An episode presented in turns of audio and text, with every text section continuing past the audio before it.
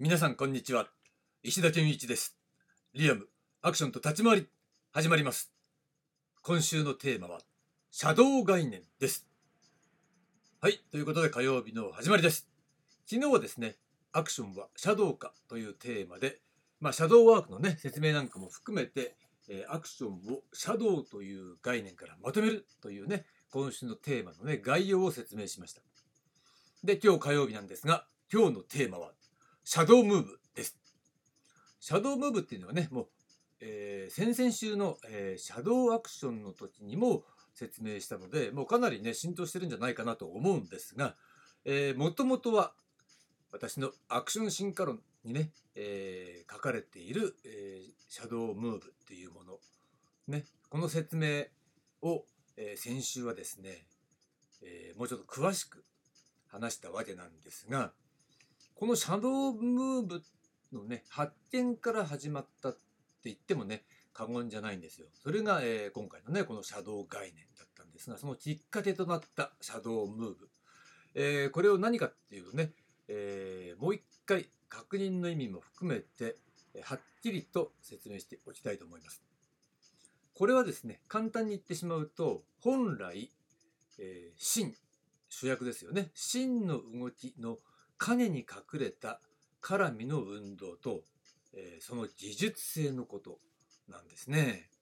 これを、えー、シャドウムーブと呼んだわけです。で、えー、アクション進化論の中では、えアクティブとパッシブっていう概念を使って説明したわけなんですよ。でもう一つ立ち回りっていうね観点から立ち回りムーブっていう、え説明もあったと思うんですがえー、例えばの話一つの動きまあアクション進化論ではね殴りっていうねパンチの技ですよね、えー、この例を取り上げたんですが一つの技に対してねこれを切り出して考えた時に、えー、立ち回りムーブと呼ぼうという形でね、え、設定したわけです。じゃあ殴りイコールねは立ち回りムーブのうちの一つっていうことね。そんな立ち回りムーブとしての殴りっていうものをね取り上げた時に殴りって言っちゃうとそれは、えー、芯ね芯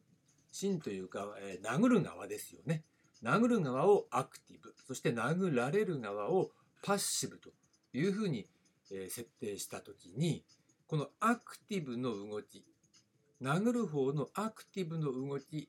が殴りっていうね、えー、パンチだと思われてしまっている。これは普通にそう思われてると思うんですが実際は殴りっていう動きはアクティブが殴るっていうね、えー、そういう動作を行う。それに対して、え、パッシブの方が殴られるっていう動作をすることによって、えー、一つの、えー、立ち回りムーブが成立するんですよと。いうことなんですね。それを、えー、殴ってる方のねえー、技だと思われてしまったり殴ってる方しか、えー、見てないもんだからそっちの方にしか意識がいってないっていうことはちょっと問題だなと。で問題っていうのは別にそれによって何かが生じるわけではないんだけれどもアクションの技術性というものが正確に伝わらない、えー、ましてややってる方当事者たちにとっても、えその重要性というものが、えあまり理解されていないということそこに気づいたわけですね。つまりあまりにも当たり前すぎて、え、実は高度なことをやっているんだけれどもその高度であるっていうことに気づかずに、え、プロなら誰でも簡単にできるまあもちろんそれはね技術のレベルに差はありますよ。だけど当然のこととして基本中の基本として当たり前のごとくやっているということに関してあまり価値を感じていない。高い技術を、えー、必要とされてるっていうこと自体が分かっていない。当事者たちに対しても、えー、そういった傾向が強い。そこで、えー、このねパッシブの動きこれをパッシブムーブとアクション進化論の中では呼んだわけですね。アクティブムーブに対してパッシブムーブっていうものが、えー、組み合わされることによって一つの立ち回りムーブとしての殴りっていう動きが成立する、ね、2つの、えー、協調動作というようなね形。もしくは共同動作。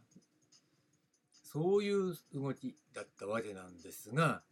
えー、それでは弱い。パッシブムーブじゃ弱いっていうことで、えー、金に隠れてるんだよっていうね見えないだけなんだよっていうことを強調するためにシャドウムーブという概念を与えたわけですね。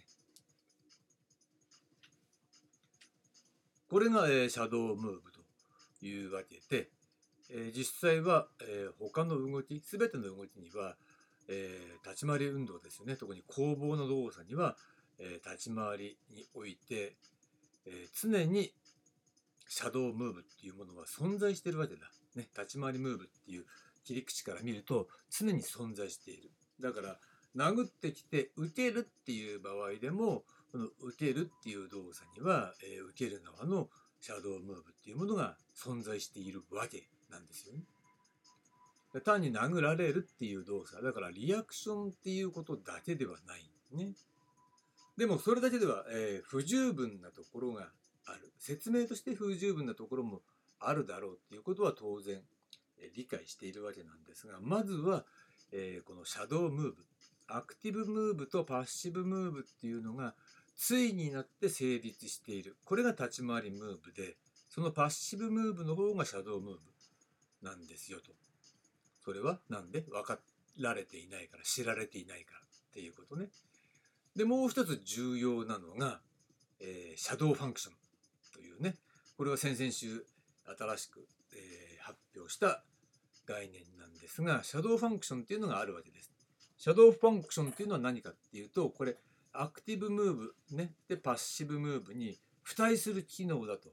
思えばいいでしょう。機能なんですよ。だから function なのね。じゃあどういう機能なんですかっていうことなんだけれども、これは、えー、一つの、えー、なんだろうな、立ち回りムーブだよね。まあ、殴るっていう立ち回りムーブについて言うと、えー、見栄えがしてやりやすい。そしてやられやすい。で4番目に何をやっているか分かりやすいっていうね。この4つの機能を併せ持っているということなんですよ。この4つの機能が、えー、シャドウファンクションというものなんですね。だから見栄えがするわけです。だから殴られるっていう行為であっても、えー、見栄えがするわけだ。まあそのように組み立てられているっていうことね。やりやすい。だ殴るだけじゃなくて殴られる方も殴られやすい。だやられやすいってのは当然ですよね。で、やられやすいっていうことにね、やりやすい、やられやすいってことに関しては、受けるっていうこともそうですよね。殴っていく、これを受けるっていう方も受けやすい。で、避ける場合も避けやすい。まあ、こういった動作も、まあ、やられやすいっていう方向に、えー、つまりパッシブムーブの踏めればいいんじゃないかなと思うんですよ。で、何をやっているか分かりやすいと。受けているんだか、避けているんだか、えー、殴られているんだか、で殴っているんだかっていうことが分かりやすくないと、えー、表現としては見てる側に伝わらないっていう問題がありますからね。でどんなに威力があるね、えー、パンチだとか言われても、ね、ショートパンチみたいなもの全然分かんないですよっていう意味においては、それは当然シャドウファンクションというね、機能を持っていないから、それは分かりにくいよね伝わらないよねっていうことは当たり前のことなのね。つまりシャドウファンクションを搭載していない動き、えー、リアルな武術の動きなど、ね、実際に、えー、必要だからといって戦う際にはね必要だからといってもしくは有効だからといってシャドウファンクションが搭載されていないんだったら、えー、立ち回りの中では使えませんよほとんどえー、まあ、使えないっていうのは有効に使えませんよっていうことなんですよね。で、このシャドウファンクションはだから今話したようにアクティブムーブ側とパッシブムーブ側、つまりそのシャドウムーブ側にも、えー、搭載されている機能であるということなんですよね。だからまとめておくと、見栄えがするが1番、ね。で、2番目にやりやすい。3番目にやられやすい。そして4番目に何をやっているか分かりやすいと。いう4つの機能。これがシャドウファンクションであるわけです。こういった、えー、4つの機能というものが全ての、えー、表現としての立ち回りムーブには搭載されているすなわちアクティブムーブとパッシブムーブには搭載されているんだというところですよね。そういったことも知られていないと思うので、えー、シャドウムーブの、えー、関連でお伝えしたわけです。